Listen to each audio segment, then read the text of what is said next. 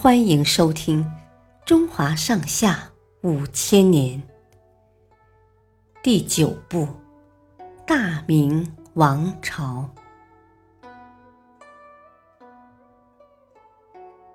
徐光启研究科学。明朝末年，有一位杰出的科学家，叫徐光启。他知识渊博。志向远大，但做官的路走得并不顺畅。曾经三次当官，又三次离职。不过，这倒给了他足够的时间来研究学问。徐光启曾跟着意大利的传教士利玛窦学习西方的天文、历法、数学、武器制造等知识。有一天，两人谈起一本西方的数学书《几何》，觉得很有意思，便打算一起翻译。此后，他每天都来找利玛窦，一个人口述，一个人用笔写，花了一年多的时间，终于把这本书翻译完了。后来，两人还一起翻译了不少科学著作。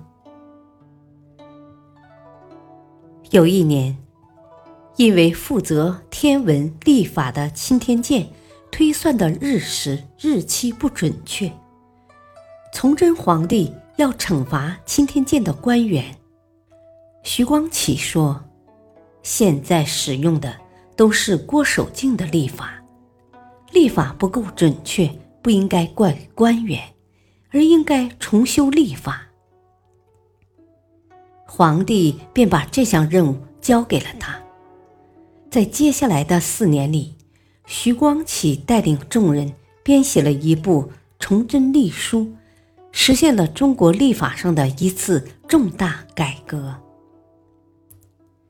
徐光启研究的学科非常广泛，他花费了几十年的功夫，收集材料、考察研究，编写出了农业巨著。《农政全书》这部书稿共有五十多万字，从耕田种植、兴修水利、制作农器，讲到除虫治病、家畜牧养等，是一部农业方面的百科全书。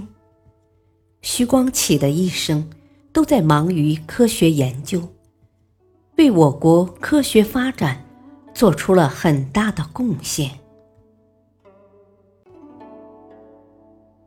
感谢收听，下期继续播讲第九部《大明王朝》，敬请收听，再会。